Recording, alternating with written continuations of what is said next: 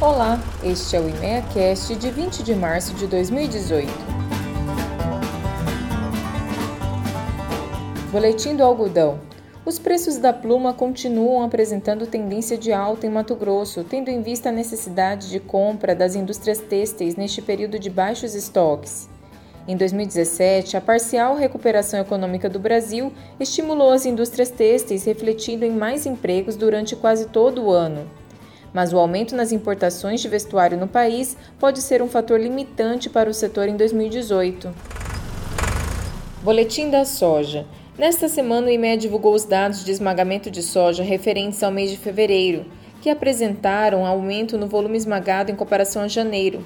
Outro ponto é que há algumas semanas o preço da soja disponível em Mato Grosso vem apresentando valorização. No entanto, os preços ainda encontram-se abaixo do custo total da safra 17-18 em grande parte do estado. Boletim do milho. A redução da produção de primeira safra na região sul do país tem trazido apreensão por parte da demanda, o que refletiu em um forte aumento nas cotações da Bolsa B3, refletindo nos preços do milho mato-grossense. No entanto, o Ministério da Agricultura divulgou a decisão de realizar leilões públicos, que, aliada à entrada da oferta de primeira safra no país, podem amenizar os preços. Boletim da bovinocultura de corte. A chuva ou a falta dela é um fator que pode influenciar no preço das commodities produzidas em Mato Grosso.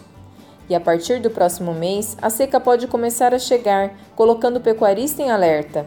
A exportação de gado vivo é uma das alternativas para o pecuarista negociar seu gado com outros compradores, e nos últimos dois anos a opção por este tipo de comércio aumentou no país.